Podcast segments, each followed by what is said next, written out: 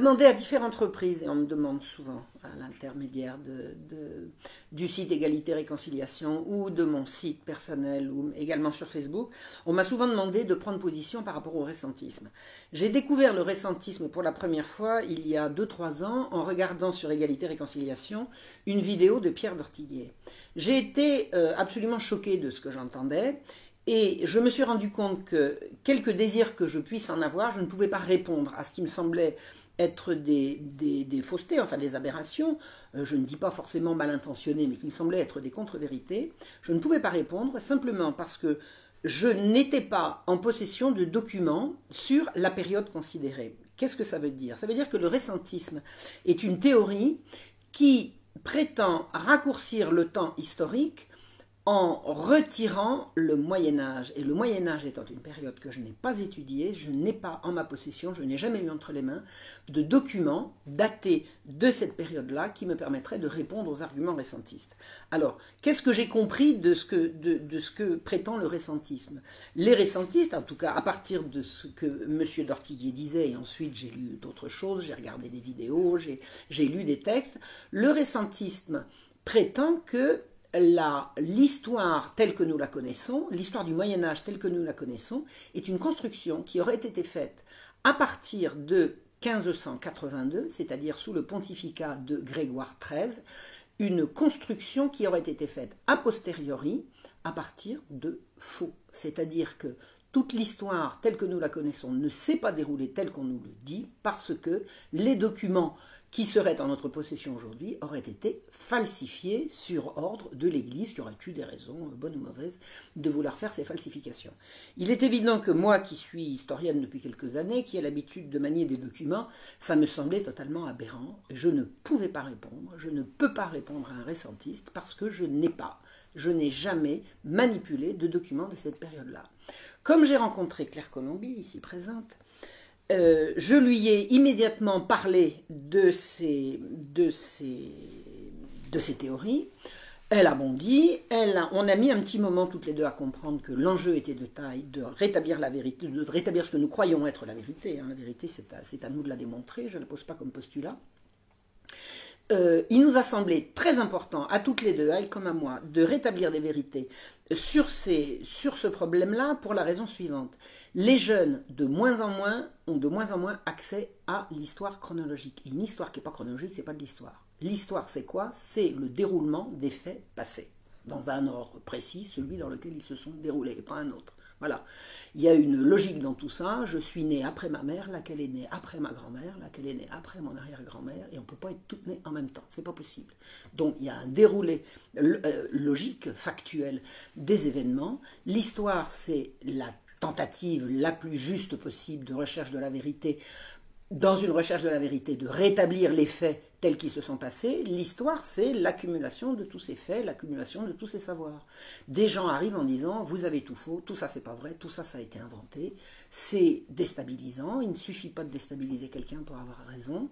Le révisionnisme en histoire, c'est la moindre des choses, c'est-à-dire que un historien, c'est quelqu'un qui prend une vérité considérée comme acquise et puis qui va la remettre en question.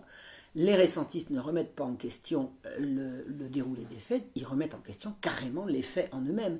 S'il y a mille ans de trop dans l'histoire, ça fait mille ans d'événements qui ne se seraient pas déroulés. C'est extrêmement grave. Les jeunes, à l'heure actuelle, non seulement ont accès à une histoire de plus en plus chaotique, puisqu'on ne veut plus leur apprendre le déroulé des événements suivant leur ordre chronologique, mais maintenant, on leur présente des théories qui sont très certainement séduisantes, qui gomment carrément non plus l'ordre des événements, mais les événements eux-mêmes. Voilà. Donc, euh, ça me semble très grave. Euh, gommer notre passé, c'est gommer notre mémoire. Gommer notre mémoire, c'est gommer notre tradition. Gommer notre tradition, c'est tuer notre être collectif. Euh, je, ne, je remarque, je remarque, je pense que ça n'échappera à personne, que la période qui est gommée par les récentistes, c'est celle du catholicisme triomphant, comme par hasard. Je veux bien que ce soit l'effet du plus grand des hasards. Enfin, je veux bien. Je ne crois pas une seconde que ça puisse être l'effet du plus grand des hasards. Les récentistes euh, font passer d'un bond euh, l'Europe de la fin de l'Empire romain à la réforme protestante. Il ne faut pas exagérer. C'est ce qui supprime, c'est les mille ans de, de, splendeur catholique, c'est l'Europe des cathédrales, l'Europe des monastères, l'Europe flamboyante, de, toutes ces merveilles qui font notre histoire. Je voudrais, je vais donc passer la, parole à Claire pour qu'elle nous explique ce que elle peut faire et que moi je ne peux pas faire, quel qu'en soit mon désir, parce que elle, est historienne médiéviste, elle a donc étudié ces documents, elle connaît bien cette période, et elle va nous raconter ce que lui inspirent les théories récentistes. Alors, il y a plusieurs récentistes que nous avons, que tu as étudiés. Il y a M. Pierre Dortiguier, il y a François de Sarre et il y a un russe qui s'appelle Anatoly Fomenko, qui sert vraiment de référence à tout le monde. Et il paraît que tout ça, c'est scientifique. Voilà. Ah oui, parce que c'est ça. C'est scientifique. Voilà. Nous, on est euh, historienne, on fait de l'histoire, donc euh, l'histoire n'est absolument pas une science. Aujourd'hui, on l'appelle science sociale. Moi, j'aime pas trop, on préfère parler de discipline, mhm. parce que euh, tous ces gens se fondent sur un peu le précurseur de ça, qui est Newton, d'accord, mhm. qui est le premier à avoir, en se fondant sur euh, des calculs de comètes, de précession, des équinoxes et de mm. toutes ces choses qui font super pompeux quand on les annonce, en comparant la Bible et les chronologies anciennes de la haute antiquité égyptienne, hein, Ramsès, euh, il a comparé et il a raccourci de 300 ou de 400 ans le temps égyptien ancien. Donc c'est pas, c'est avant le Moyen Âge. ça hein, nous concerne pas du tout. Ça nous concerne Et alors à la limite, peut-être que c'est vrai. Enfin, je veux dire, il faudrait demander aux égyptologues. Je sais qu'en égyptologie, il y a plein de périodes qui sont floues, d'accord? Ça, ça, ça, paraît normal. Et euh, Voltaire, comme par hasard. Voltaire. Ah oui, le grand Voltaire. Le grand Voltaire, le, l'homme qui a la vérité pour passion. Ah oui, absolument. tu es d'accord Oui, enfin, le menteur pathologique de son temps. Oui. Reprend, euh, reprend Newton dans sa lettre 27 euh, sur l'infini et sur la chronologie. Et il voudrait faire comme Newton, mais alors lui, il décide euh, de comparer euh, c'est l'Iliade, l'Odyssée et les récits, euh, les récits mythologiques, d'accord? Et donc il écrit dans sa lettre 22, Hipparque fut le premier. Attends, lettre 22 des lettres anglaises, c'est ça 25, c'est dans les lettres anglaises. Lettres anglaises ou lettres philosophiques, 1733. Voilà, 1733, c'est les, les, débuts de Voltaire. Hein. D'accord, lettre 27 sur l'infini et sur la chronologie, d'accord? Donc il nous parle de ses travaux de Newton, donc sur le fait que la science, la vraie science, la science dure, peut euh, nous apporter des vérités historiques, d'accord, en calculant. C'est-à-dire euh, qu'en fait, l'histoire, le matériau de l'historien en général, c'est l'écrit, mhm. et Voltaire nous dit non, mais attendez, il y a autre chose que l'écrit, il y a des observations scientifiques. Oui, même pas l'écrit, ce qu'on appelle la trace, parce que l'archéologie, euh, les, artefacts, les ossements, comment les bâtiments, tout ça, c'est aussi pour l'Antiquité, ça peut servir de, ça peut servir de matériau. Euh, donc voilà, donc il nous parle d'Hipparque chez les Grecs qui s'aperçut des changements de constellation. Donc c'est assez obscur. De toute façon, on y reviendra. C'est un peu la marque de fabrique des récentistes. Oui, on comprend rarement. Il faut souvent repasser quatre fois la phrase pour comprendre ce que ça veut dire. Clément Alexandrin, qui est un chrétien euh, byzantin, d'accord, qui a vécu au 3e ou au 4e siècle après Jésus-Christ, d'accord. Il rapporte que Chiron, qui était de l'expédition des Argonautes, observa que les constellations au temps de cette fameuse expédition, c'est à savoir l'expédition des Argonautes, fixa, euh, observa les constellations et fixa l'équinoxe du printemps au milieu du bélier, l'équinoxe d'automne au milieu de la balance, le solstice au milieu du cancer et le solstice d'hiver au milieu du capricorne, d'accord? Et donc lui, en comparant tout ça, il nous dit que en voyant l'état du ciel aujourd'hui et en calculant par rapport à la précession des équinoxes, le monde est moins vieux euh, d'environ 500 ans et toutes les époques doivent être rapprochées. Alors je résume. D'après Voltaire, on sait d'un récit d'un alexandrin du, 4, du 3e siècle qu'il y aurait 500 ans d'histoire, entre autres si on compare le ciel à l'époque de ce fameux alexandrin et les observations, les observations. Ah oui. qu'a fait Chiron qu'a au temps des Argonautes qu'on datait du 8e siècle avant Jésus-Christ, période homérique. Il faut les rapprocher de 500 ans. Alors maintenant, raconte-nous ce que c'est que l'expédition des Argonautes qui sert de référence à cette vérité. L'expédition des Argonautes, c'est l'expédition de Jason pour aller chercher la toison d'or, et je vous rappelle que Chiron est un centaure. C'est-à-dire qu'en fait, il prend des récits mythiques pour des récits historiques. C'est-à-dire que dans la phrase Chiron, le centaure, mi-homme, mi-cheval, sur le bateau magique des Argonautes donné par Athéna pour aller chercher la toison d'or par le demi-dieu Jason, c'est les étoiles qui l'intéressent. Les étoiles, c'est faux. Dans cette phrase, ce qui ne colle pas, ce sont les étoiles. C'est-à-dire qu'il prend des récits mythiques. Des contes de fées, on va dire des contes de fées. On dirait aujourd'hui des contes de fées. Oui, c'est pas des contes de fées, c'est des récits mythiques. Mais un récit mythique, c'est pas un récit historique. D'accord. Donc, on se sert d'un mythe voilà. Donc, pour, faire une démonstration prétendument scientifique. c'est comme si je te disais, euh, c'est un peu du même type que si on calculait que Lancelot finalement c'est pas le Moyen Âge, mais d'accord, c'est un peu, c'est comme si on prenait la légende du roi Arthur et qu'on la déplaçait géographiquement, chronologiquement, ou, euh, euh, voilà. voilà, toutes les époques sont rapprochées. Je tiens aussi à dire, et je vais lui demander directement à Monsieur Pierre d'Ortiguier, qui écrit et qui a dit ces vidéos euh, que c'est à Voltaire qu'on doit le terme de récent et de récentisme, puisque dans cette fameuse lettre, il nous disait que les époques étaient plus récentes. Alors moi j'ai trouvé, il parut à Newton que le monde était de 500 ans plus jeune que les chronologistes ne me le dirent, d'accord? Il faut retrancher un peu le calcul, et le monde est moins vieux d'environ 500 ans, et toutes les époques doivent être rapprochées, donc je l'ai relu beaucoup de fois cette lettre et je n'ai pas trouvé le terme de récent. Ni de récentisme. Voilà, ni de récentisme. Donc est-ce que c'est Voltaire dans une autre lettre, peut-être? Alors je ne dis pas que c'est pas Voltaire parce que moi je n'ai pas lu tout Voltaire. Non, moi non plus. Personne n'a lu tout Voltaire, qu'on se le dise. Voilà, c'est tellement énorme. Donc euh, voilà, si déjà le terme de récentisme vient de Voltaire. Euh, je voudrais la référence. Nous voudrions la référence. C'est pas dans la lettre sur l'infini et sur la chronologie, donc euh, c'est peut-être ailleurs. Ça serait bien de nous indiquer où. voilà. Euh, voilà, donc là, on est sur les prémices de l'idée qu'on va prendre la science, la science dure, la science des étoiles qu'on redécouvre évidemment avec, avec Newton et durant cette période. grâce à Voltaire. Grâce, au grand Voltaire. Euh, comment? Mais on est toujours sur des calculs sur l'Antiquité. Voilà. Or, le récentisme s'intéresse à au Moyen Âge. Au Moyen Âge. Donc là, il faut aller chez donc Anatoly Fomenko, qui reste dans la tradition du scientifique. D'accord? Donc Anatoly Fomenko et sa femme Tatiana. Et donc à chaque fois, il y a écrit qu'ils ont des collaborateurs, mais on ne sait jamais, moi je ne sais absolument pas lesquels, parce que souvent dans les travaux, on trouvait leurs collaborateurs et leurs collaborateurs, donc je ne sais pas avec qui ils collaborent.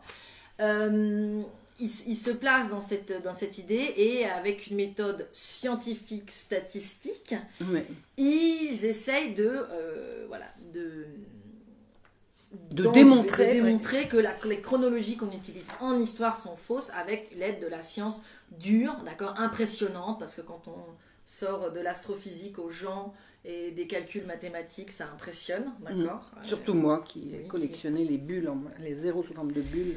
Et euh, ce qui est intéressant, euh, le, ça a fait euh, pas mal de bruit en Russie. il faut savoir qu'il y a déjà un précédent, hein. il y a Morozov euh, qui attaquait déjà la chrétienté, mais s'est fait arrêter plusieurs fois par le tsar parce que ce Nikolai Morozov était un communiste euh, très important, d'accord? C'était aussi un physicien ou un chimiste, d'accord? Et il était, il voulait aussi, il attaquait aussi la chrétienté. Et euh, Fomenko se base sur ses travaux. Alors, je ne sais pas bien vraiment comment expliquer puisque les travaux de Fomenko, ils sont pas disponibles en français. Alors, on, dispose de vidéos. C'est-à-dire que moi, j'ai vu, voilà, j'ai regardé plusieurs vidéos de Fomenko. Euh, il a fait un certain nombre de vidéos qui sont non pas sous-titrées mais euh, euh, traduites en, surimpression comme on fait maintenant. Et j'en ai regardé plusieurs et ça c'est vraiment disponible sur, sur internet. Si on veut voir si on veut voir les théories de Fomenko sans les lire. Parce que je crois je crois pas que ce soit. Je crois pas que les livres de Fomenko soient traduits. En français certainement pas. En anglais je ne sais pas. En tout cas c'est disponible sur internet Fomenko sous forme de vidéo. Il y, en a des séries, il y en a des quantités. Et donc voilà, la, technique de Fomenko. Alors voilà, ce qu'on nous dit, ce qu'on nous dit, c'est Fomenko se sert des mathématiques, c'est-à-dire c'est plus euh, l'observation, c'est plus la lecture de textes anciens pour nous dire ce qui s'est passé, c'est une étude absolument mathématique pour nous démontrer que les événements tels qu'on nous les décrit n'ont pas pu se passer comme ils sont, comme, comme on nous le dit. Et en fait, ce qu'il dit, c'est que certains événements qu'on considère comme s'étant déroulés à des époques différentes et dans des lieux différents, si on les superpose, ils correspondent très exactement et deux ou trois événements ne sont en fait qu'un seul. Et c'est comme ça qu'il réduit le temps. Alors, raconte-nous comment il a fait. Et c'est par rapport, alors, euh, je crois que c'est un Allemand qui a exposé l'idée du temps fantôme, c'est-à-dire des temps dont on n'est pas très sûr. Et donc, euh, lui, reprend cette idée des temps fantômes, d'accord, en histoire. hein. L'histoire est absolument pas linéaire et les moments où euh, il y a des périodes de, de troublées, de guerre ou des changements de civilisation, évidemment, c'est beaucoup plus flou, on ne sait pas ce qui s'est passé. C'est-à-dire que les documents dont on dispose pour parler de ces époques-là, il y a des, des époques où il y a énormément de documents et des époques où il y en a beaucoup moins. Donc voilà, ce, ce principe de temps fantôme qui est totalement admis en histoire, il y a des moments qui sont plus flous, il y a des moments où on ne sait pas et euh, il n'y a, pas- il y a, pas de- il y a pas de problème. Il le prend en disant qu'il y a eu des copier-coller. C'est-à-dire Voilà, que c'est ça. on, il, y a des, il y a des périodes, en fait, à l'intérieur se trouvent des événements qu'on va retrouver plus tard et plus tard, et que c'est comme ça qu'on a réussi à allonger le temps, c'est-à-dire en, en recopiant et donc en dédoublant, de- triplant à l'infini. Et alors, il a sa technique qui, avec Marion, nous a laissé assez. euh, Ouais. On était impressionnés. Vraiment, là, on s'est dit, en tant qu'historien, on fait pas le poids par rapport à cette technique statistique incroyable. Il prend des livres. Déjà, il prend pas des archives, on y reviendra. Il prend des livres écrits dans la période du Moyen Âge et qui vont raconter des vies de personnes, des Dans biographies. la période du prétendu Du prétendu Moyen-Âge. Prétendu Moyen-Âge. Donc les- des prétendues biographies de saints, d'empereurs, de d'accord. de rois, de grands personnages. il prend le livre, d'accord, et il calcule le nombre de pages ou le nombre de lignes, le nombre de Oui, pages, le nombre de paragraphes. le nombre de paragraphes qui sont euh, qui racontent l'enfance du personnage, Mhm. la jeunesse du personnage, le, le début de sa carrière, sa vie, et ensuite euh, le nombre qui sont considérés à sa mort. Et il, mais il ne lit pas à l'intérieur, c'est le ne, de paragraphes. voilà. Et- il ne lit pas le livre. hein. Il, ne- il ne- il le décortique comme euh, un scientifique va décortiquer. Et un- ensuite, il fait des calculs et il fait des tableaux et il voit que ça correspond. Donc, il arrive à nous prouver qu'au Moyen Âge, on écrit les biographies à peu près sur à le peu près même- sur le même schéma. C'est-à-dire qu'on fait quelques paragraphes sur son enfance, quelques paragraphes sur son adolescence. Ensuite, on entre dans le vif du sujet, puis à la fin, il y a sa mort. Enfin, je veux dire, ne- c'est-à-dire que si j'écris que le général de Gaulle est né en telle année, a vécu à tel endroit, et que ça me prend quatre paragraphes, et que j'écris la vie de Jules César, et que je mets qu'il est né à un autre endroit, à une autre époque, euh, qu'il a fait autre chose quand il était petit, mais ça me prend quatre paragraphes, ils vont se superposer. Le général de Gaulle et Jules César, c'était une seule et même personne. Bah oui. Bah oui, puisque c'est pareil. Et c'est mon tableau statistique qui vous le prouve. Parce que voilà, moi je suis un scientifique statisticien. Donc c'est. euh, c'est enfin voilà, c'est. Il n'y a pas Alors, il a 40 fait, mon- montre-moi, raconte-nous, il a fait combien de, de- de recherches comme ça? Il a fait combien de tableaux de ce type? Il en a fait des. euh, ben, il en a fait des centaines des tableaux de ce type. C'est-à-dire qu'en fait, il prend des centaines de, de biographies en disant qu'en fait, il y en a, il y Et en a après, il fait coller certains personnages avec d'autres. Comme s'il y avait 40 manières d'écrire des biographies. D'accord? Comme si, euh, si tu veux raconter la biographie d'un général, tu vas faire la moitié du livre sur son enfance. Tu vois Bah oui, et, en- ensuite, tu arrives au moment où ça commence à devenir intéressant seulement à la moitié du livre. D'accord? Donc, ça, c'est le travail de euh, Fomenko. Donc, euh, nous, on est quand même un peu resté. On l'a regardé plusieurs fois, on n'y croyait pas. Oui, c'est la vidéo numéro 4. Parce que nous, on se disait, non, il va le lire. Toi, tu as un livre, tu le lis. Non, non, lui, il compte les paragraphes. Non, mais c'est pas scientifique de lire un livre. Non. La scienti- C'est scientifique, voilà, c'est de le peser, je suppose. Oui, ah oui, bah oui. C'est de le peser, de regarder combien la longueur des paragraphes, le nombre de. C'est c'est hallucinant. Et c'est là-dessus qu'ils se fondent pour dire que c'est une méthode scientifique Voilà. pour regarder le passé. Moi, je veux bien. Je- En tout Et cas, c'est pas comme ça qu'on fait de l'histoire, c'est certain. Ensuite, il fait des tableaux aussi, parce qu'il fait pas que, il fait. Donc voilà, je, je lis, alors là, je lis euh, François de Sars, qui a fait, euh, c'est disponible en PDF, et là, je crois qu'il veut le sortir en, en livre, euh, voilà. Ah, François de ça, c'est un Français. hein. C'est un Français, euh, on y reviendra y après. reviendra. Mais lui, il, apporte, enfin, il a pas, c'est pas, un, comment, c'est pas un récentiste. Il nous, il, il doit être germanophone et il Oui, nous parle des récentistes. En fait, il fait une espèce de compilation des récentistes allemands, Oui. euh, anglais. euh, et il nous les présente et il présente leurs théories, d'accord? Et moment, il nous parle de Fomenko. Selon Fomenko et selon des chercheurs allemands comme Christian Bloss et Hans Ulrich Niemitz, d'accord, qui écriront tous un livre sur le sujet des méthodes de datation employées en archéologie donc là, sur le radiocarbone et la dendrochronologie, d'accord on y reviendra. Tout ça, c'est précalibré, donc ça ne fonctionne pas. Donc lui, il fait un tableau, d'accord La contribution la plus importante d'Anatoly Fomenko réside dans la constitution d'une méthode pour vérifier l'emplacement chronologique de tel ou tel événement. Il s'agit d'une méthode statistique. Voici un exemple pour illustrer ta thèse. Le tableau ci-dessous regroupe deux époques mises en parallèle, celle de la charnière mérovingienne carolingienne, donc C'est-à-dire les descendants de Clovis et la prise de pouvoir de euh, Pépin le Bref, dont euh, le fils est plus connu puisque c'est Charlemagne, Et la haute antiquité, c'est quelle année alors? Dis-nous la, la fin des Mérovingiens. Oh, c'est 680, 700. Euh, pardon, lui commence oui, 680 jusqu'à 800, enfin même plus 800, 820 d'accord, puisque Charlemagne c'est les années 800, parce qu'il s'est fait couronner empereur, euh, soit disant le 25 décembre 800. Euh, et fragments du troisième empire romain, d'accord, des 3e et des 4e siècles, c'est-à-dire les années 300-400, euh, à Byzance, c'est-à-dire le moment où l'empire romain s'est séparé en deux, il y a toujours un empereur romain à Rome et il y a un empire romain à, Byzance. À Constantinople. c'est encore Byzance. À, Byzance, à Byzance, oui, ça deviendra avec C'est la même ville et il règne sur la partie orientale de l'empire. Et donc il nous met les, les noms des, de ceux qui règnent et leur année de règne. Donc, alors attends, on a Carolingien, euh, Mérovingiens au 9e siècle, en Europe, au 8e, en, 9e, en, France, et les Romains d'Orient, les Romains d'Orient, 400 ans avant. C'est ça. Exactement. Et les règnes, les années de règne, même pas les noms, les années de règne concordent. D'accord Je te le dis rapidement. Pépin de Héristal, il règne 33 ans. Charles Martel, 20 ans. Pépin le Bref, 14 ans. Charles le Grand, 46. Charlemagne, 4 ans. On y reviendra. Euh, et ensuite, de l'autre côté, 37, 16, 13, 42, 4. Donc il nous fait un tableau et ça, ça fait des années de règne qui sont à peu près équivalentes, encore qu'entre 33 et 37, qu'entre 20 et 16, et qu'entre 46 et 42, c'est... Voilà. Et donc, du coup, ça fait, euh, si on les met sur un tableau statistique, on voit des courbes ou des petites. Euh, euh, oui, c'est ça, c'est-à-dire qu'il fait, voilà, il fait des, des, durées de règne sous forme de graphiques et il met les graphiques l'un sur l'autre et dit regardez, c'est pareil. Donc, c'est la preuve que voilà, les chroniqueurs médiévistes ont piqué cette dynastie pour créer des faux, un faux Pépin, un faux Charlemagne, ils ont fait correspondre, ça a été leur, leur inspiration. Donc il y en a un des deux qui n'a pas existé. Donc voilà. Et ça, c'est le principe. On est d'accord on, a, on, a, on fait deux tableaux, deux courbes, on les met l'une sur l'autre, comme ça correspond. Il n'y en a pas deux, il y en a un seul. Donc moi, en tant que euh, grande historienne émérite de nulle part, euh, j'ai été euh, une demi-heure sur Internet et avec Wikipédia, eh ben, je me suis rendu compte que ce tableau était complètement faux. D'accord Donc ça a été, voilà, en plus, voilà. C'est-à-dire que ce tableau, on va passer dans l'Antiquité il nous, nous met Constance II, Théodose Ier, Arcadius Théodius II, Constantin III.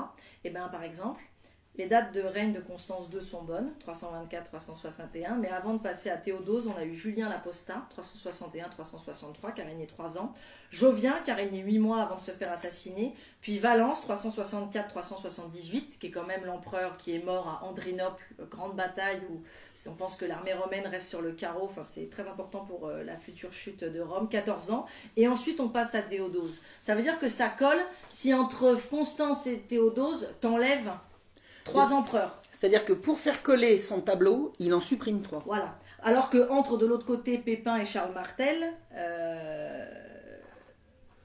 n'y a pas de. D'accord c'est-à-dire que pour faire, correspondre, pour faire correspondre à un tableau avec une certaine durée de, de, règne, pour faire correspondre avec le deuxième tableau, il en retire trois. De toute façon, c'est écrit dans le tableau. Constance 2, 324, 361, et quand tu passes à Théodose, c'est en 379. Donc on voit bien qu'il en manque. Donc euh, pas la peine d'avoir fait un bac plus 10 pour comprendre que jamais un trône euh, ne reste vacant dans l'histoire. Mm. Toujours quelqu'un pour prendre la place. On voit pourquoi est-ce que 361 à 379, il n'y aurait eu personne sur le trône de Rome. Mm. Euh, d'accord, il y avait des candidats. Ensuite, Théodose Ier, c'est bon. Il règne, c'est les, les dates officielles de l'histoire officielle d'Internet. Ensuite, Arcadius, c'est bon. Et ensuite, pareil, il n'y a pas Théodose, il y a la régence de Pulchera, c'est-à-dire que Théodose. ah oui, voilà. Théodose, 498-540. Donc là, il y a quasiment 90 ans qui passent dans le tableau. Donc c'est faux. Théodose 2, c'est 416-450. Donc c'est les chiffres sont faux. Les chiffres sont faux. En plus, il n'a pas régné tout de suite. Il y a sa grande sœur qui a fait une régence. On va pas foutre une bonne femme dans le tableau. on va déconner. Et ensuite, on a Constantin III. Et alors là, là c'est fort parce que les dates sont bonnes, 407-411. D'ailleurs, dans son tableau, il les met après Théodose, qui est censé mourir en 540. Donc, on va voir pourquoi est-ce qu'ensuite, après, on revient à Constantin III. Ça n'a aucun sens. Constantin III, on se dit, bon, Constance, Constantinople, Constantin III, il doit être dans la lignée. Constantin III est un général qui a pris le pouvoir à Rome et Et qui a régné sur Rome. Et pas sur Byzance, d'accord? On est en train de parler des. là, vous Il n'a jamais mis les pieds à, À Byzance. Byzance. Et il est absolument pas, et il n'est pas relié par le sang, puisque c'est un général qui a pris le pouvoir, d'accord C'est qui a renversé la famille régnante. Et il a été empereur d'Occident, mais il est là. Donc Il est dans le tableau parce que c'est grâce à sa, son introduction dans ce tableau qu'on va pouvoir faire coller les deux et nous prétendre que c'est scientifique. Vous avez compris? Voilà. Bien. Et de l'autre côté, On avance. ah ouais, et de l'autre côté, c'est bien parce que donc il nous parle des Carolingiens, des Mérovingiens, c'est assez particulier puisque alors on a bien Pépin de Héristal, d'accord? 33 ans. Pareil, là il nous manque Théobald Ier, 714-717, 3 ans. C'est bizarre qu'il l'ait pas eu parce qu'en plus Théobald Ier c'est 3 ans et Julien l'Apostat 3 ans. Donc pourquoi est-ce qu'il enlève? Pour le coup, il y avait un truc qui collait parfaitement. Mais là il l'a pas mis, c'est pas grave. Ensuite, on parle à Charles Martel. Les dates sont fausses. hein. J'ai regardé sur Wikipédia, j'ai regardé dans des livres pour les enfants, j'ai regardé dans l'histoire officielle de, euh, de comment il s'appelle, de Fernand Nathan.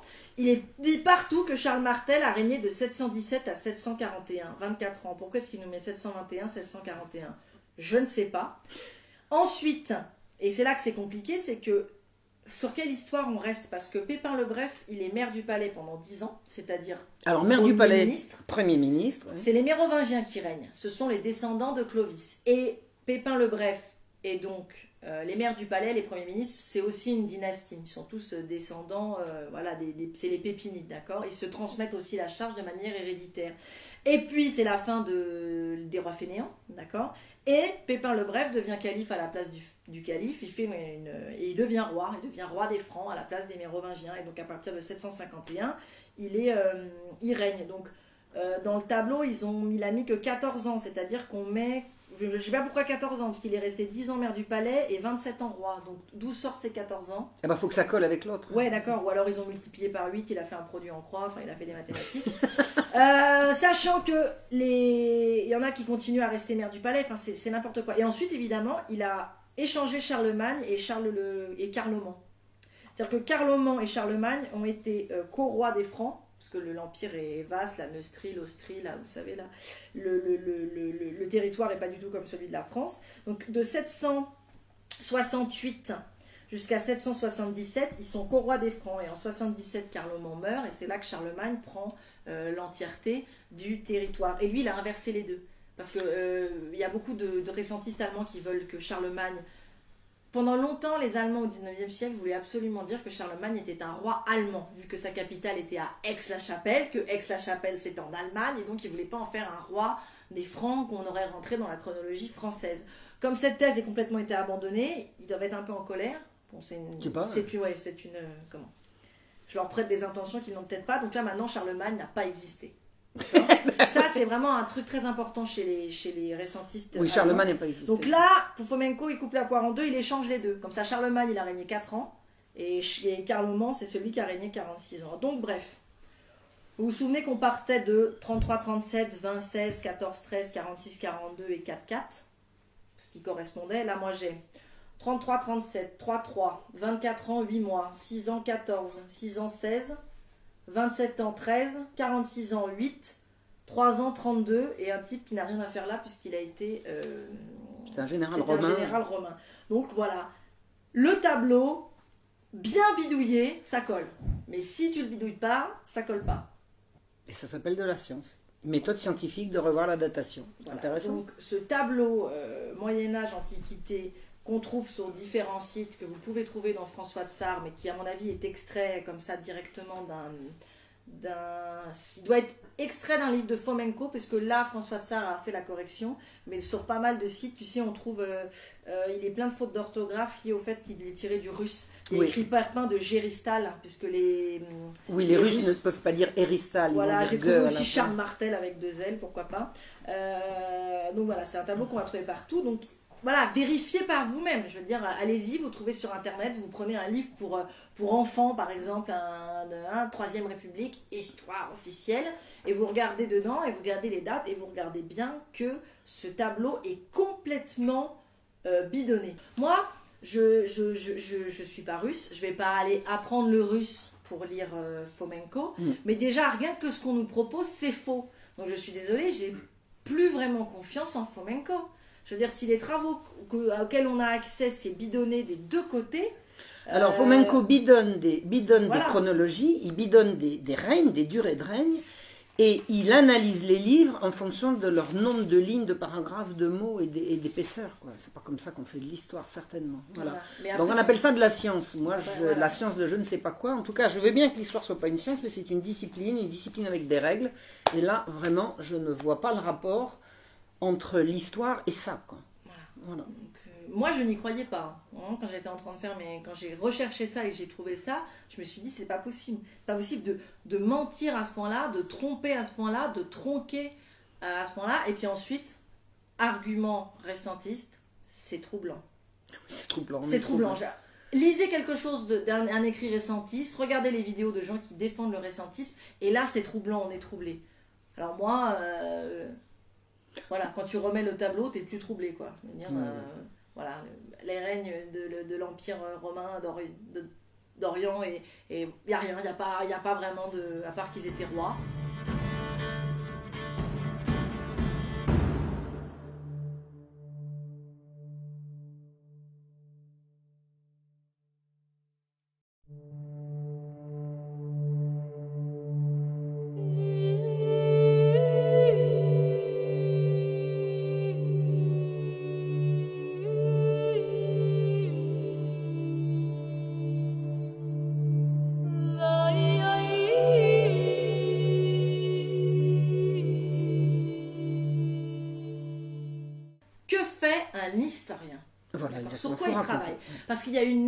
Énorme mystification sur les gens qui, ne s'y- enfin, qui ne s'y connaissent pas. euh, voilà, parce qu'on pas va pas- d'histoire, tout On va pas simplement. tous être historiens, tu vois ce que je veux dire Ça n'a pas de sens. Ils nous font croire que les livres et les archives, c'est la même chose. Ils appellent ça l'écrit. Très souvent, les, écri- les écrits récentistes nous parlent des livres, des chroniques, des clercs au Moyen Âge en disant qu'il y a une, euh, une mainmise, un monopole de, de la trace écrite par les moines, les abbés, les prêtres, l'Église catholique. L'église, l'église. C'est totalement vrai pour ce qui concerne les livres. D'accord? Je pense que la plupart des gens qui regardent ont vu le nom de la rose, le scriptorium, c'est-à-dire les écrits, les livres, les textes anciens, les bibles, mais aussi, euh, enfin voilà, euh, Aristote, euh, le roman du Graal, au moment où ça commence à apparaître. C'est recopié dans un scriptorium et il y a aussi des dessinateurs et ils recopient, ils recopient des livres et ils font des enluminures et ils les, ils les, ils les mettent sous, euh, sous couverture, ils les relient et il les recopie, les recopie, les recopie, et c'est de la pré-imprimerie, d'accord? Et l'Église catholique va perdre ce monopole à partir de 1450, la Bible de, de Gutenberg, et on va se mettre à imprimer des choses. Très bien, ça, ce sont l'écrit,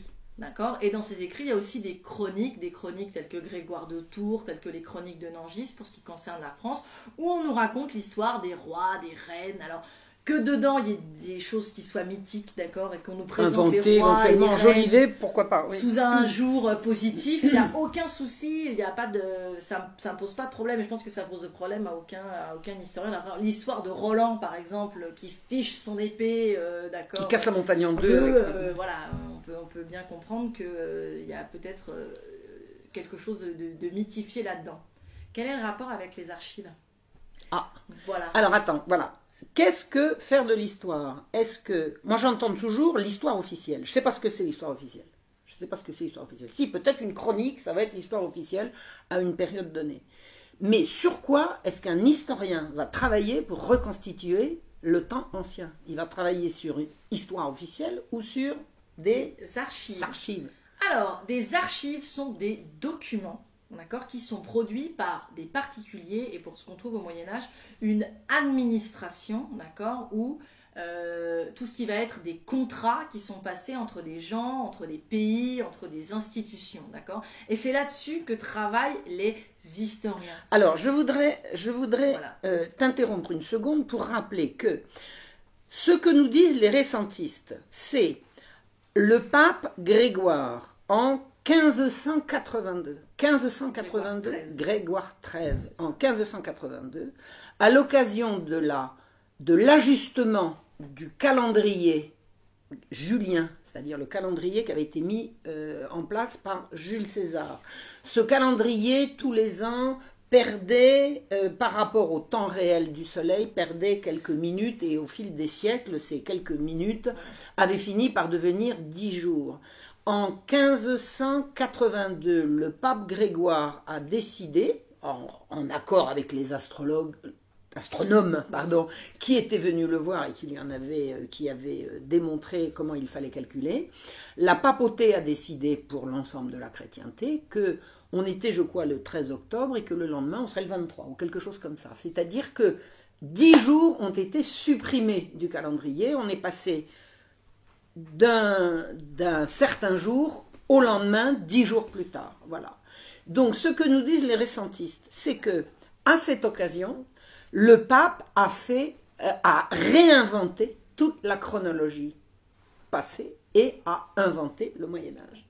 C'est-à-dire, alors, les récentistes ne sont pas tous d'accord. Il y a ceux qui disent qu'il y a 1000 euh, ans de trop, il y a ceux qui disent qu'il y en a que 300, mais de toute façon, on ne connaît pas de théorie récentiste, vraiment. On ne nous a pas présenté une nouvelle chronologie. Mais ce qu'on nous dit, c'est que tout ce que nous croyons savoir de l'histoire du Moyen Âge a été inventé à ce moment-là, en 1582. Ce qui reviendrait à dire que tout ce qui date que tous les documents que nous allons trouver qui sont datés de 1100, de 1400, de 800, de 700 ou, de, ou même de, de, de 1450, ce sont des documents qui sont faux. Même, même de 1581 Même de 1581, tout ce qui va avoir été daté avant cette date butoir va forcément être des faux. Parce que ou des mal datés. Ou, des, mauvais. Bon, un document qui est signé, euh, qui est daté de 1482, si on en croit cette théorie-là, c'est un faux. Ou, date pas de 1400, ou la date a été ajoutée. Soit la date a été ajoutée, soit le document a été complètement falsifié. Voilà.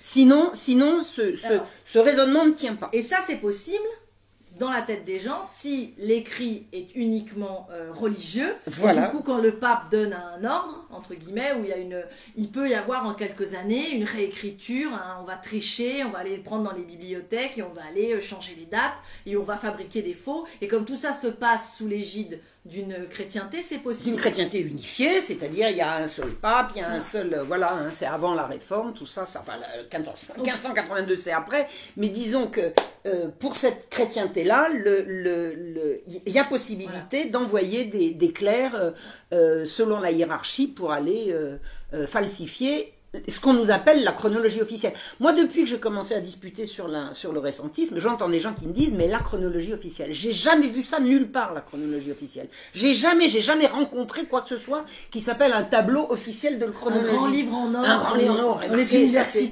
Voilà. l'ouvre, il fait. Oh, c'est la chronologie officielle comme ça. Non, mais... La chronologie, on la reconstitue à partir de, de quantités d'écrits tout à fait disparates. Un, exemple concret, mais en fait, voilà. Du coup, ce qui est intéressant, c'est que très souvent, on vous dire oui, on ne sait pas grand-chose du Moyen Âge. En fait, on ne sait pas grand-chose du Moyen Âge, puisque on n'a pas gardé, par exemple, euh, ce qu'on a pour euh, ta période, c'est-à-dire euh, toi qui travailles sur le, journal de Buva, par exemple, on n'a pas gardé de gens qui écrivaient leur journal intime, par exemple, on n'en a quasiment pas gardé. On a gardé très peu de lettres. personnelles, personnelles, à part des lettres de chevaliers. On a quelques lettres, par exemple, de de euh, oui de, voilà des, des, des, grands des grands de ce monde moi j'avais vu des lettres euh, de euh, chevaliers qui étaient partis en terre sainte et qui écrivaient à leurs femmes qui écrivaient alors ça on en a mais sinon on en a très très peu. Mais alors par contre comme disait mon prof s'il y a une chose qu'on sait faire au Moyen Âge c'est compter les torchons et les petites cuillères parce que on a pour le Moyen Âge et alors c'est frappant peut-être qu'en Allemagne de l'Est et en Russie, ils ont peut-être perdu des documents, mais alors venez en France et venez dans le nord de l'Italie. Vous voulez dépouiller des documents du Moyen Âge Il y en a qui sont encore emballés dans des ballots serrés par une ficelle. Alors c'est... Je vais être un peu vulgaire, c'est chiant comme la pluie. C'est des registres de comptabilité, des rôles d'embarquement, des aveux et démembrements. Les récentistes ne savent pas de quoi on parle. Et on a des comptabilités marchandes. Donc on a le fonds d'Attigny 150 000 livres de comptabilité datés au jour le jour entre les années, c'est quoi 1300 1380 et 1430. Et 1430, oui, c'est ça, voilà. 150 000 documents, qui va les avoir falsifiés? Ils sont datés au jour le jour. Alors, de deux choses l'une. Soit le type qui les a écrits au jour le jour pendant 50 ans s'est trompé de date pendant 150 000 fois. Soit Et les tous gens ses qui collaborateurs. et tous et, ces euh, collaborateurs. Parce que c'est une comptabilité, donc euh, la compagnie d'Attini, c'est euh, une compagnie italienne qui a des bateaux, euh, des, qui, vend, qui achètent euh, du drap, de l'or, qui prêtent, ils sont banquiers, ils sont, ils sont présents partout, c'est des espèces de... de, de- c'est une c'est multinationale. une multinationale de l'époque, donc tout, les, le- le- tout est faux, ou tout est... Ils ont, ils ont créé C'est- c'est- 150 Ces gens croyaient, alors qu'en fait, Oui. on leur a rajouté 1000 ans, ils croyaient en, en 1390 qu'ils étaient en 1390 alors que c'était pas vrai. On a en C'est France... c'est ça que ça veut Ouais. dire. Si les dates sont fausses, ces gens-là croyaient être en 1390.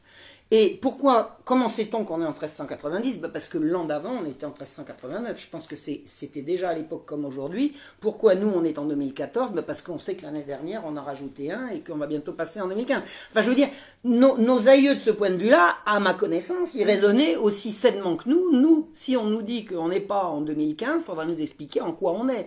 Mais jusqu'à plus ample informé, on rajoute une année à chaque année et nos aïeux faisaient la même chose. Donc Datini, dans sa correspondance et dans sa comptabilité, il croyait qu'il était en 1380 alors que dans 150 ans, on va démontrer que c'était pas vrai. Voilà.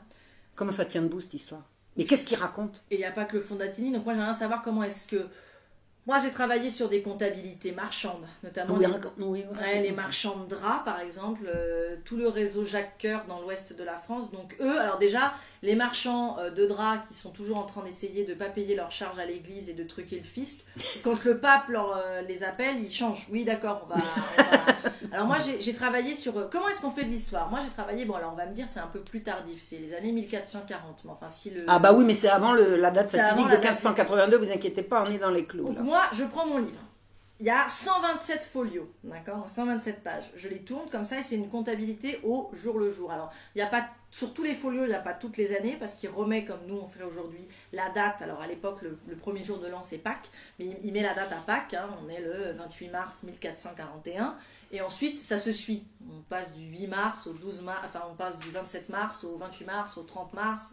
Il n'y a pas de 30 mars, si, 30 mars. Si, si, Quatre- même enfin, 31. voilà, et ça se suit comme ça. Et quand on arrive au mars de l'année de la- au mars de l'année d'après, on met 1442. Donc c'est quand même des documents qui sont qui sont datés. Et ça court jusqu'à 1447. Et les folios sont paginés. Les folios Oui, sont... là, la page est mise par Chaque le. numéro de chaque page a un numéro de page. De sorte qu'on puisse pas en arracher. Alors c'est une comptabilité. Je veux dire, c'est 127 folios de.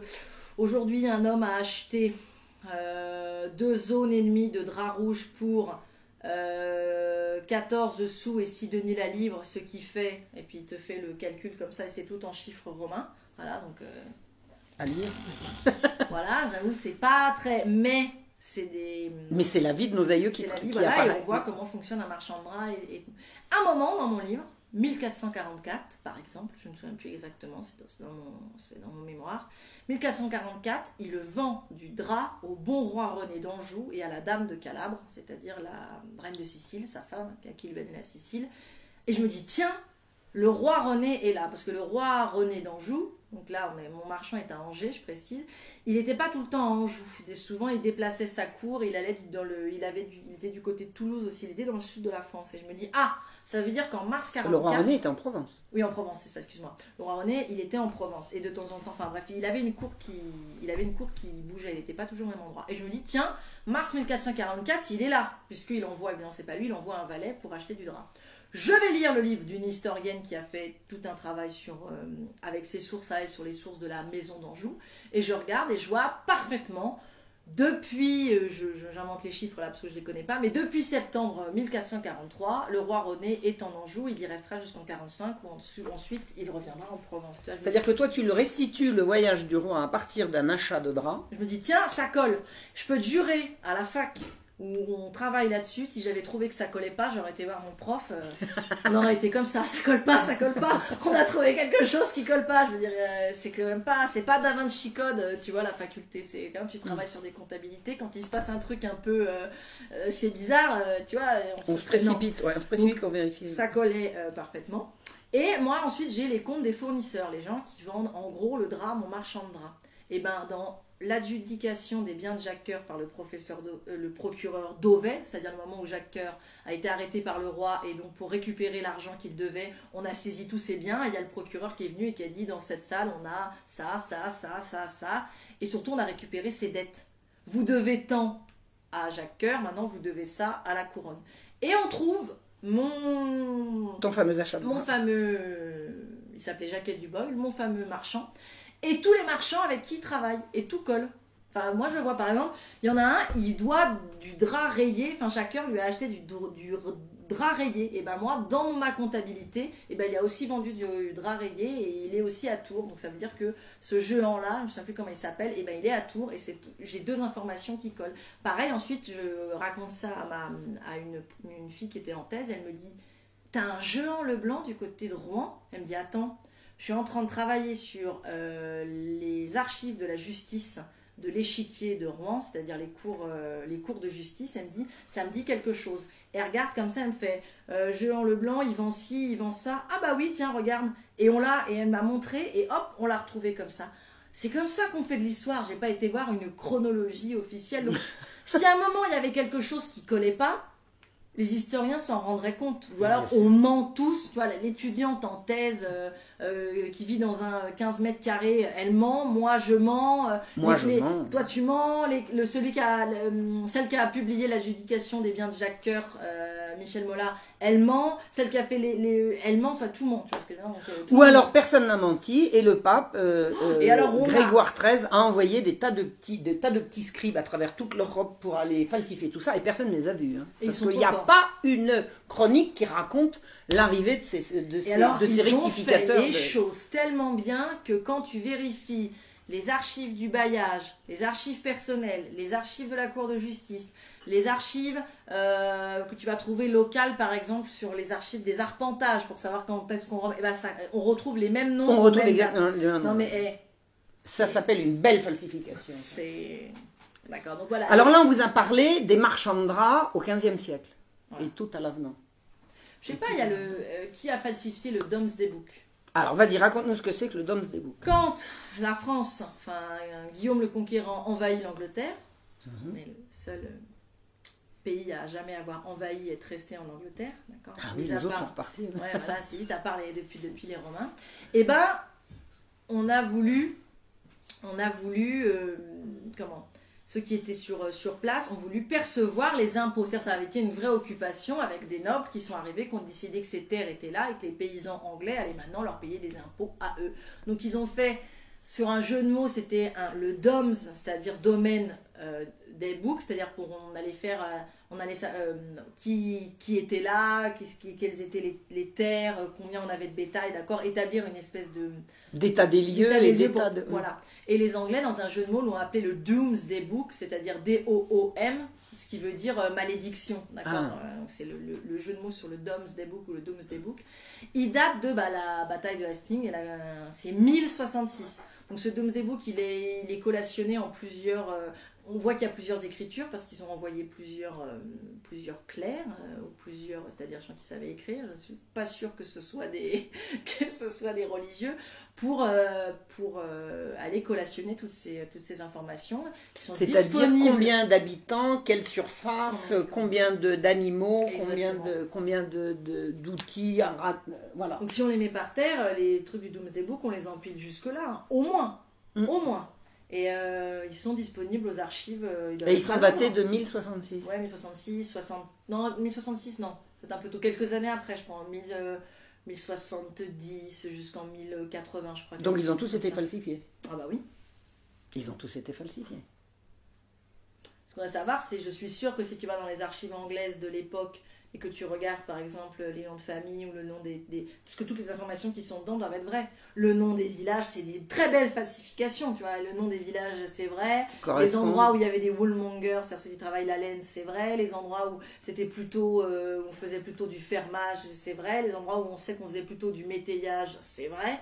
D'accord Donc euh, c'est. Euh, Mais parlons de date. Ces documents sont datés de 1066, 67, 68, 69. À peu près, ouais. Bon, 66, au moment où ils gagnent la bataille, donc quelques années après. Bah, oui, donc s'il y a 1000 ans de trop, je suis désolé, c'est en 66. Bah oui. C'est-à-dire, c'est grosso modo à l'époque des débuts de l'Empire romain. Qu'est-ce qu'ils nous racontent Oui, c'est ça. En fait, ça voudrait dire que au moment où Guillaume le Conquérant arrive en Angleterre, il rencontre euh, les Romains. Il rencontre les Romains. Qui ont dans le projet de construire le mur d'Adrien. Ça, se précise. Enfin, pas encore, parce que c'est Adrien, mais. Je ne sais pas comment on peut prétendre retirer comme non, bah ça. Non, parce que le mur, le mur d'Adrien n'est pas construit. Mm. Quand Guillaume le Conquérant arrive en Angleterre, le mur d'Adrien n'est pas construit. T'es d'accord? Si on change le moyen. Si on retire, si on retire toute la période d'histoire, au moment imaginons que ici c'est l'Empire romain et que là ce soit la Renaissance, si tu retires tout ça, tu, tous les événements dont, on est sûr qu'ils sont arrivés, il faut que tu les fasses coller avec ceux qui se sont passés avant. Et quelque chose qui est intéressant, c'est que là tu as les Omeyyades, les Abbassides et tu as les Gyres. Oui, alors les musulmans, ils n'ont pas reçu, je pense, les ordres du, du, pape, ça m'étonnerait. Donc ça veut dire que... Est-ce que vous pouvez falsifier, s'il vous plaît, ce qui n'est pas important pour vous, c'est-à-dire les débuts de l'islam euh, et les prêches du prophète? On s'en fout. C'est pas important. Vous pouvez bien euh, changer dans le temps, mais pas à 400 ans près. Ils ont accepté, t'es d'accord Oui, ils ont tout de suite dit oui. Et ils ont falsifié de leur côté.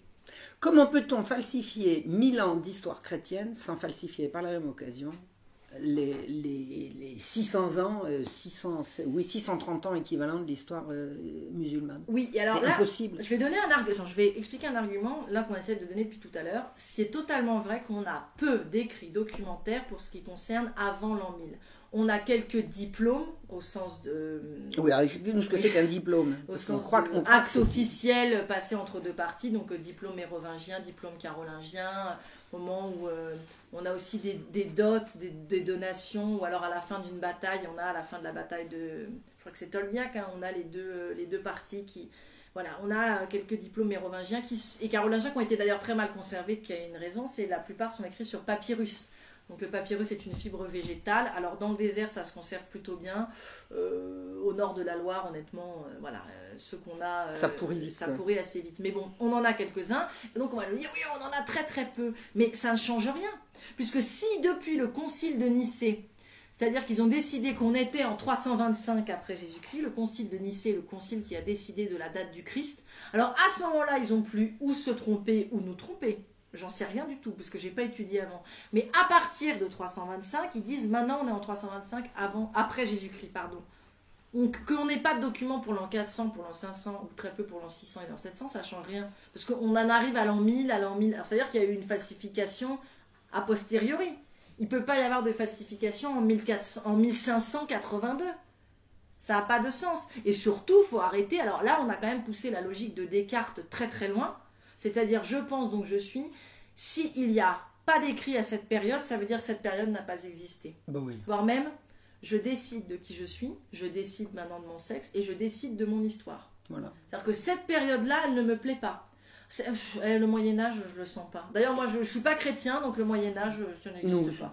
Je préfère passer directement de. Euh, je sais pas trop si je suis un homme et une femme. Je sais pas trop si je suis machin, du chrétien. On va décider. On, va, décider. Chacun va décider pour lui-même. Donc c'est ça. et on va se créer un monde cohérent avec ça.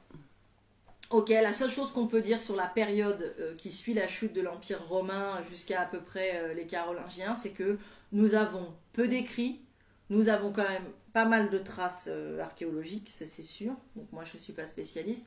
Mais cette période, on ne sait pas vraiment ce qui s'est passé. Est-ce que ça veut dire qu'elle n'a pas existé? Est-ce que ça veut dire qu'on l'a inventée? Je comprends pas. Je comprends pas comment est-ce que, comment est-ce que ça, ça s'organise dans leur, euh, dans leur tête. Alors moi, il y a un truc qui m'a quand même beaucoup intéressé euh, récemment. C'est quelqu'un qui m'a signalé, parce que je, une bonne fois, moi, mon, champ d'études, c'est 17e, 18e, surtout 18e, mais c'est pas, c'est pas cette période-là. Mais quelqu'un m'a signalé euh, le travail qu'il avait fait en dendrochronologie. La dendrochronologie, c'est une science qui étudie la croissance des arbres, soit par le biais de la largeur des cernes qui sont formées à chaque année, ou par la densité du bois. Ainsi, il est possible de reconstituer le climat d'une époque et de retrouver les traces d'événements météorologiques exceptionnels une année qui est célèbre, qui est marquée dans les textes également, donc comme étant euh, particulièrement sèche, et qui est l'année 1137. Et donc elle se signe par un cerne qui est très très mince, qu'éventuellement on a même du mal à distinguer au microscope.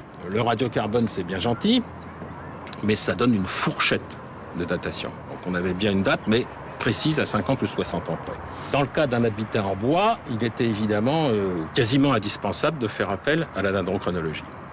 Et donc on a fini par avoir la certitude que cet habitat a été construit dans une période très très courte, entre 1006 et 1011. Et la dendrochronologie est vraiment la seule discipline qu'on ait à disposition à l'heure actuelle qui peut vous dire que ce bois-là en particulier, il a été abattu dans l'hiver 1501-1502.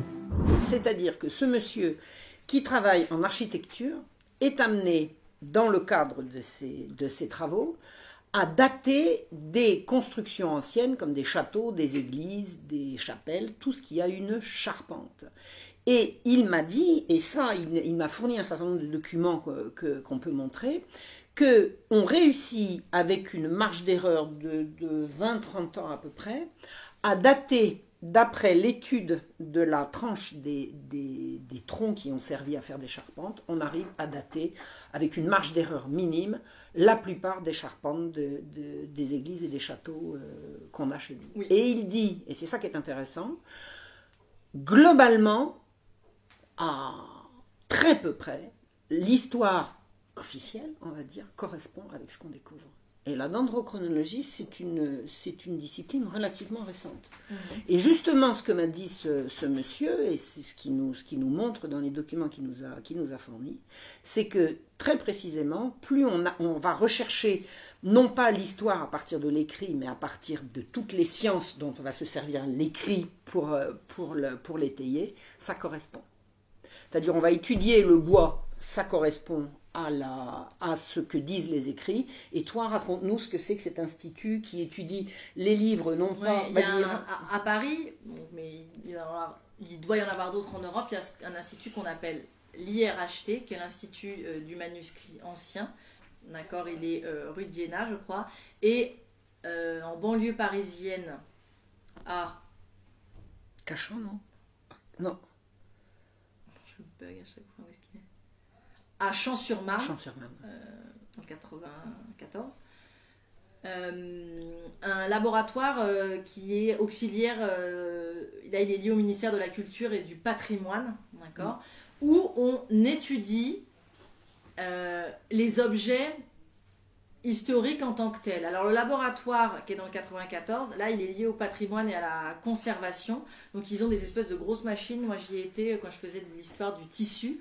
Et donc on prend des échantillons et on regarde comment ils sont faits, quels sont les types de laine. Mais c'est impressionnant, on peut savoir euh, euh, la couleur, comment est-ce qu'ils ont fait la teinture. Ils travaillent aussi sur le bois, ils travaillent aussi. Alors c'est beaucoup, euh, ils sont très dans l'optique de la restauration. Comment mhm. faire pour réutiliser les mêmes techniques pour pouvoir restaurer. Mais ce que je veux dire, c'est qu'ils sont plusieurs centaines, ils ont des grosses machines. Je veux dire, si un jour il y avait quelqu'un qui avait découvert qu'il y avait quelque chose qui collait pas, il nous en aurait peut-être parlé.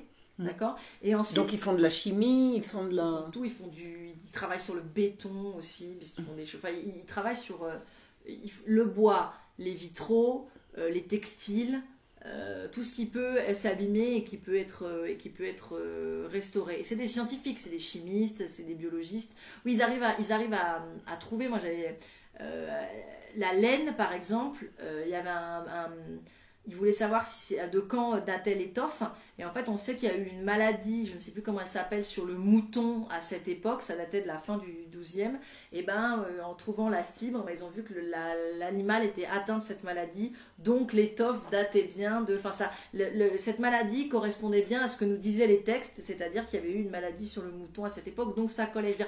donc c'est une discipline qui vient au secours de l'écrit. Ça vient au secours de l'écrit. Alors eux, au secours, en complément. Je veux dire, c'est qu'à chaque fois, voilà, il n'y a pas de truc précis, mais on a un faisceau de présomption euh, qui, mm. qui mène, euh, qui, fait qu'il n'y a jamais de grosses, de grosses contradictions. Et plus important, il y a vraiment l'IRHT.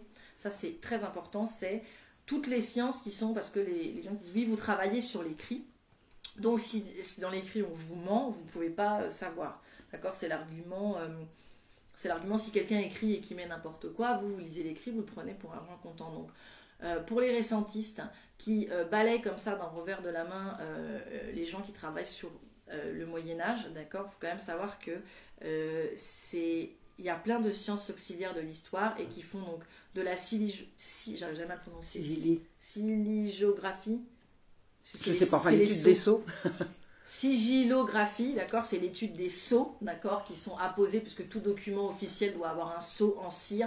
Alors, il travaille sur la forme du sceau, la cire du sceau, la couleur de la cire du sceau, les fils, euh, quelle est la couleur des fils, euh, comment est accroché le sceau, est-ce qu'il est posé, est-ce qu'il est... Voilà, ça c'est une science. Le document que nous présentons aujourd'hui est un diplôme de Carloman daté de janvier 769.